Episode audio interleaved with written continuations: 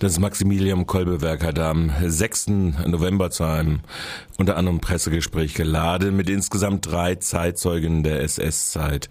Heute hört ihr den zweiten Teil des Zeitzeugengesprächs mit Juliana Zachi. Nach Ermordung ihres jüdischen Vaters und dessen Großfamilie kam Juliana Zachi als Dreijährige ins Ghetto Kaunas. Dort wurde sie versteckt und damit gerettet. In diesem zweiten Teil des Gesprächs berichtet sie unter anderem über die Zeit in Tadschikistan, wohin sie mit ihrer deutschen Mutter nach dem Krieg von dem Stalin-Regime deportiert wurde. Außerdem berichtet sie über ihre Arbeit als Zeitzeugin an Schulen und über die häufig wiederkehrende Frage, nach Wurzeln und Identität. Und ich möchte bei dieser Gelegenheit erwähnen, das Buch von Helene Holzmann, Dies Kind zu leben. Da ist die ganze Geschichte wie beschrieben von Kaunas und äh, das waren unsere nächsten Freunde, Bekannte. Das Buch ist ganz besonders. Das waren die fünf Kladen. Die Helene Holzmann hat sich nach dem Krieg hingesetzt, eine Künstlerin, Malerin war sie und hat alles, was er erlebt hat, in, in den Kriegsjahren aufgeschrieben, in den Jahren 5 und 46, also nochmal alles erlebt. 50 Jahre lagen diese Kladen und erst 2000 ist das Buch erschienen und äh, in München haben die dann, hat das Buch den äh, Geschwister-Scholl-Preis bekommen. Ist auch in vielen, vielen Sprachen übersetzt. Und da ist die Geschichte ganz genau von, äh, beschrieben, von äh, was in, in Litauen geschah. Die Tochter Marie, die 19-Jährige, wurde erschossen. Der, Vater, der Mann, Max Holzmann, auch ein Künstler, ein äh, Jude, aus Lit die waren aus Deutschland. Die hatten den Verlag des deutschen Buches in Kaunas. Der wurde von der Straße geschnappt und ermordet. Also Frau Holzmann und die Margarete Holzmann in Gießen, die jetzt lebt, in Gießen lebt die jüngere Tochter, die haben überlebt und während des Krieges sehr viele Menschen gerettet. Also die Helene Holzmann, aber später betätigt äh, mit in diesen Gruppen, in diesen mit dem die Kontakt zum Ghetto herstellten und suchten nach nach Verstecken und die dann sehr äh, mutig und selbstlos, also keine, sehr viele Menschen gerettet hat und das auch beschrieben hat. Ich sehe sie als Chronistin. Ich, dachte, sie dachte, sie muss das beschreiben, ja, was sie erlebt hat. Ja, und wir warteten, jetzt ist dieses zusammen mit solchen ähnlichen Familien, auch mit der Helene Holzmann und der Margarete, auf die Sowjetarmee und die haben uns auch befreit. In Litauen war das im 1944, im Ende Sommer wir haben noch im Wald haben wir uns versteckt, dass, dass die Fronten wechselten, dass wir da nicht so auffallen, warum diese Deutschen dann auf die Sowjets warten. Und wir zogen auch mit Helene Holzmann später in eine Wohnung. Die Reste, die meine Mutter, meine Oma ist dann im Winter gestorben an Lungenentzündung, war ein kalter Winter, der 45. Und äh, meine Mutter, ich war damals sechs Jahre alt, Frau Holzmann mit Margarete und ein Kind, viele kennen die, Fruma Kuczynskinia. Die war damals elf Jahre und die war auch von den Holzmann gerettet. Und im Ghetto sind alle ihre Verwandte, die ganze Familie ist umgekommen, Mutter, Vater, Bruder. Und die war weise, vollweise und die kam in die Familie Holzmann. Also die Reste, Frau Holzmann, Margarete, Fruma, meine Mutter, ich, wir zogen in eine Wohnung. Und das dauerte sehr kurz im, am 26. April standen dann unten solche Wagen mit, mit Fuhren, mit Soldaten und haben uns abgeholt zur Deportation als Deutsche. Meine Mutter und ich, wir wurden abgeholt und geschickt nach einen ganzen Monat, fuhren wir dann durch ganz, diese ganze Sowjetunion und landeten dann in Mittelasien, in Tadschikistan, äh, das ist die Grenze mit Afghanistan, in dem ganz sehr schönen großen Pamirgebirge. Da gab es Baumwollplantagen, da brauchte man Arbeitskräfte und dahin kamen wir dann. Dort war ich 17 Jahre, meine Mutter 18 Jahre. 1962 kam ich zu Frau Holzmann, die hat immer Kontakt zu uns aufrechterhalten. Kam ich zurück zu Besuch und blieb auch dort in, in, Kaunas. 62 kam ich zurück. Meine Mutter kam 63 zurück. In Tadschikistan, als ich dort, wir dort ankamen, waren wir natürlich die Fasch in Russland sind die nicht Nationalsozialisten, sondern Faschisten, ist das der Begriff. Ich war die Faschistin, habe immer Steine in den Rücken gekriegt. Ich weiß noch, wie Kinder ähm, versuchten immer, wenn wir da baden, war immer sehr heiß, 40 Grad im Schatten, große Feuchtigkeit in diesem Tal, in, in das wir kamen. Wir kamen in so ein Tal, wo ganz besondere Sorten von Baumwolle wuchsen, solche ägyptische haben es man die genannt, die konnte, kann man nicht maschinell äh, bearbeiten, äh, bearbeiten schon, aber lesen, sammeln konnte man nicht, musste man immer, weil unten sind sie reif und oben blühen sie noch, also man konnte sie nicht gleichzeitig ernten und dann brauchte man immer Arbeitskräfte. Ich arbeitete auf diesen Feldern äh, seit, ich weiß nicht, neun Jahre alt bis zuletzt äh, alle, nicht nur ich, ja, nicht nur wir Deportierten, also in die Schulen, ich habe sehr wenig gelernt immer. In den Schulen waren wir immer vom September, vom 5. oder 6. September bis, bis Dezember auf den Baumwollplantagen, Kinder. Und dann als Studentin, ich studierte dort und studierte gerne Deutsch und Englisch an einer pädagogischen Hochschule in Tadschikistan. Ich konnte gar kein Deutsch. Ich immer nur, wir hatten keinen Fremdsprachenunterricht. Ich, ich, wir lebten dann in so einem kleinen Dorf, da, kleinen Ort, erstmal in dieser Kolchose, in so einem landwirtschaftlichen Betrieb. Man sagt immer, diese große Deutsche mit dem kleinen Kind, die stirbt als Erste. Meine Mutter hat es geschafft, irgendwie, dass sie nicht gestorben Sie konnte kein Russisch, konnte keine Sprachen. Die Deportierten, die waren alle deportiert, die hatten entweder einen deutschen Namen oder einen deutschen Großvater und die waren Polen und die waren Litauer und die wollten nicht Deutsch sprechen. Und da hat man immer, sie war sehr isoliert, mit ihr musste man Deutsch sprechen, sie konnte keine andere Sprache.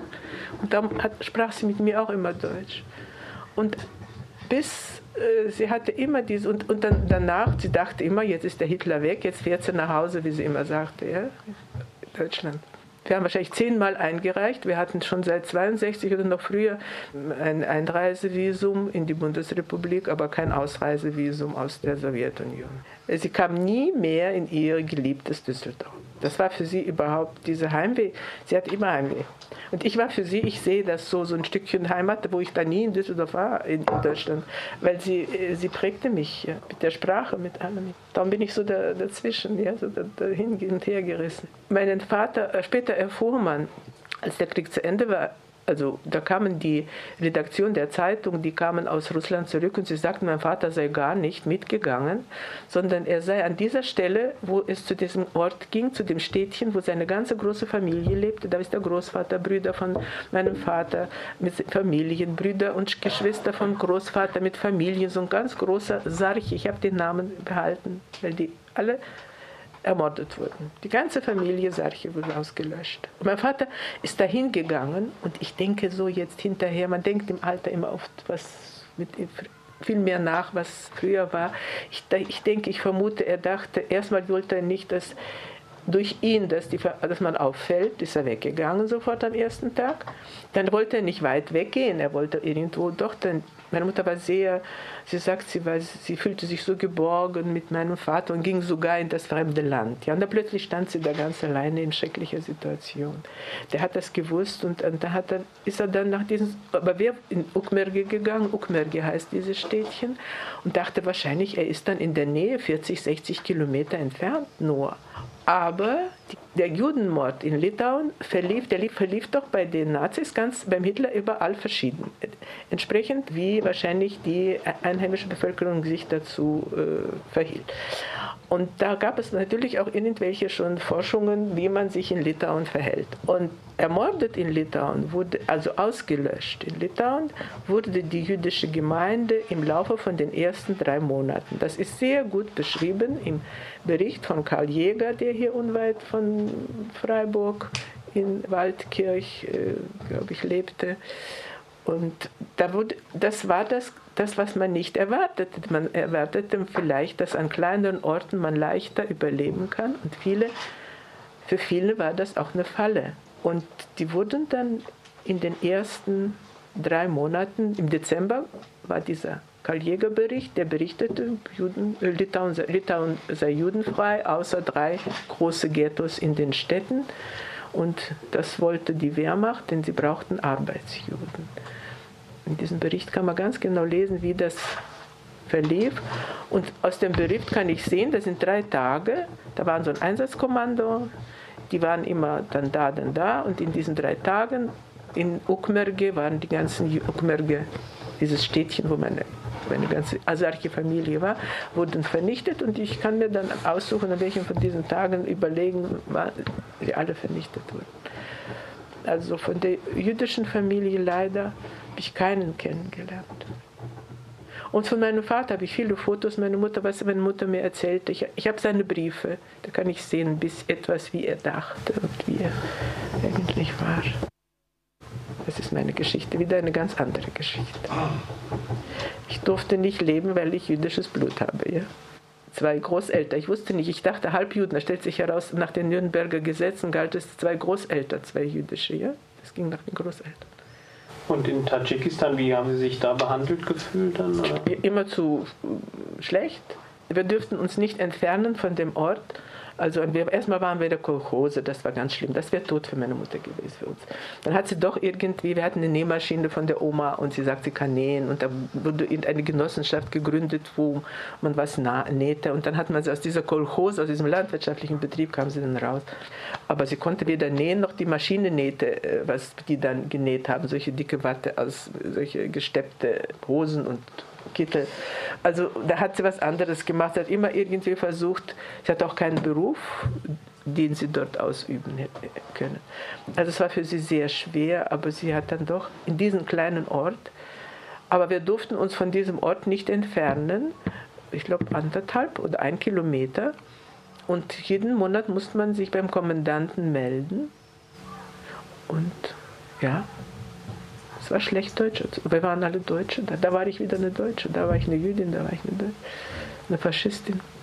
Das, wie haben Sie dieses Leben also für sich begriffen, also diese Ungerechtigkeit? Man, ja. Das Kind kann ja nichts dafür, aber wie, wie, geht man damit um und vor allem, wie schafft man es, wenn es so ist, äh, dann auch verzeihen zu können? Also auch mhm. dem Gott, an welchen Gott auch immer man glaubt, wenn man glaubt. Ja, wenn man glaubt. Äh, erstmal ist es so, dass man eigentlich, äh, ich hab, wenn man in dieser Situation lebt, dann hadert man nicht. Ich habe keine Vergleiche gehabt. Das war mein Leben. Ich habe nicht so viel nachgedacht, darüber nachgedacht. Das war überhaupt die ganze Zeit so. Man hat begonnen zu überlegen seit 91 oder nach der Wende bei uns hier. Man hat überhaupt nicht erinnert und man durfte auch gar nichts erinnern. Für mich, das war die Geschichte, er hat es selber erlebt, ja. Ich wurde, Kinder, die gerettet wurden, die wurden geschoben. Wir wurden doch das würde jemand anders hat uns gerettet. Ich hab, das war mein Leben und in Tadschikistan war das auch mein Leben, ja. Als ich nach Litauen kam, habe ich gedacht, ach, bitte Frau Holzmann, ja, dann denke ich, das ist doch ein ganz. Und die Holzmann-Familie ist eine Familie von dem, aus dem deutschen Bildungsbürgertum, ja. Und da ist ein Geist den ich nicht kannte. Meine Mutter hat von früh bis spät gearbeitet, nur um diesem Krankenhaus, wo sie später arbeitete, als Krankenschwester ohne Papiere, um zu überleben. Und ich lief da, also war nicht viel von, von, von Bildung. Ich kam da an, ich habe in der Schule sehr wenig gelernt, in der, an der Uni, was ich da studiert, auch sehr wenig, gar kein Allgemeinwissen. Und in der Holzmann-Familie habe ich plötzlich so einen Geist gefunden, einen, diesen eben es war eine ganz andere Welt, die mich sehr begeisterte. Und da, habe ich, da beginnt man auch zu denken. Auch das ganze Litauen war im Vergleich äh, ganz was anderes, viel, viel schöner als das Leben in Tadschikistan. Und ja, also wie man das dann jetzt überlege ich, ja, ich finde es waren viele Schichten, hat mich bereichert vielleicht sogar, wenn ich was erlebt habe. Ja wer ich bin. Ja. Das fragt man mich immer in den Schulen. Ich habe nie gedacht, dass ich in den Schulen sprechen könnte. Wir waren im Saarland mit Gruppen von ehemaligen Ghetto- und KZ-Häftlingen und da war ich dann öfter, weil ich auch dann dolmetschen konnte. Und da hat der Herr Georg Hasenmüller gesagt, ob ich in die Schule gehe. Ja, gut, okay. Ich hatte Erfahrungen mit, mit Jugendlichen und das war meine Arbeit an der Uni. Ich arbeite später in Kaunas an der Uni und die letzten, nach, also nach der Wende erstmal aber da Deutsch als Fremdsprache unterrichtet, das kein Mensch wollte, dass man da richtig die Sprache erlernt. Das war immer nur lesen und übersetzen, die Methode. Und dann später war das dann interessant an der Uni, der äh, Kauner Universität, mit Germanisten. Dann ging es schon an die Literatur nach 47, die deutsche, die wir auch nicht kannten. Ich kannte die gar nicht und so. Und das war dann für mich interessant, dass ich merkte, dass die Studenten, dass sie interessiert sind auch nach, an solchen Themen, die eigentlich in der Bevölkerung nicht so populär sind. Also das Jüdische ist bei uns in Litauen nicht so nicht, man spricht nicht viel darüber. Ja? Und wenn ich da zum Beispiel äh, sagte, so ein Thema gab, den Studenten jetzt überlegt, Kinder- und Jugendliteratur, Holocaust in der Kinder- und Jugendliteratur, was sehr schrecklich ist ja natürlich, aber es gibt es, diese Sachen, und, und, oder das Buch von Helene Holzmann besprochen habe, merkte ich ein Interesse und ich merkte auch eine ganz neue Einstellung zu dem Thema bei jungen Leuten.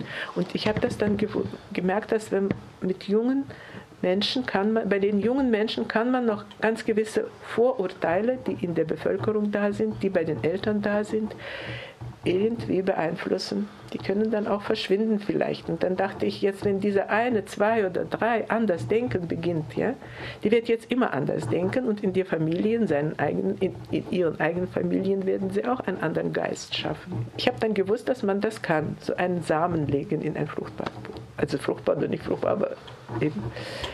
Und damals ist mit den Schulen, äh, dachte ich, es ist dann doch in Ordnung. Es war dann nicht so ganz fremd für mich, weil ich doch, ich arbeitete immer in dem Bereich mit jungen Menschen.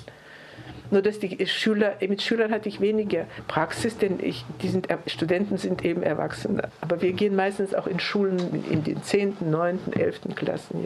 Und überlegt verschiedene Überlegungen, was mich anbetrifft, wie ich das fühle oder so oder anders, kamen oft auch durch die Fragen von den Schülern. Wenn man mich fragt, dann habe ich überlege ich, denke ich, ja, wie ist es denn? Ja? Gleich hätte ich selber nicht, nicht darüber nachgedacht. Ich sagte schon, diese Frage, die mich eigentlich, übrigens, das erste Mal hat mich eine polnische Dozentin gefragt. Ich war hier oft in einer katholischen Akademie für in Seminare für, für Germanisten und da war eine aus Krakau, eine polnische Dozentin, Germanistin und dann ist man so zwei Wochen, also Literaturseminare. Und sie sagte, sie hat meine Geschichte gehört und sagt, ich arbeite in Warschau, aber ich stamme aus Krakau und ich identifiziere mich mit Krakau. Krakau ist das, was ich fühle. Mit wem, womit identifizieren Sie sich? Mich, fragt sie. Da habe ich gedacht, ja, was bin ich denn eigentlich? Also ich hätte nie darüber, das fragt man mich sehr oft, jetzt merke ich. Ja. Und wenn ich dann erzähle, ja, ich habe mir das so überlegt, äh, vielleicht, dass ich, das Schicksal eigentlich prägt, mein Schicksal ist das Jüdische. Ich wäre nicht da hierher gekommen, nach, da nicht, nach, nach Litauen und das alles. Also das Schicksal ist das Jüdische. Geprägt bin ich von meiner deutschen Mutter. Total, das merke ich. Ich fühle mich sehr gut in Deutschland. Und die Sprache. Und ich, äh, das habe ich jetzt festgestellt, also nach, nach dem Tod meiner Mutter, wo ich nicht mehr Deutsch spreche zu Hause, dass eigentlich Heimat kann auch eine Sprache sein. Also die deutsche Sprache ist für mich das. Ja, wenn man mich fragt, wo ist Ihre Heimat? weiß ich auch nicht. Ja? Da habe ich mir gedacht, ja, die deutsche Sprache.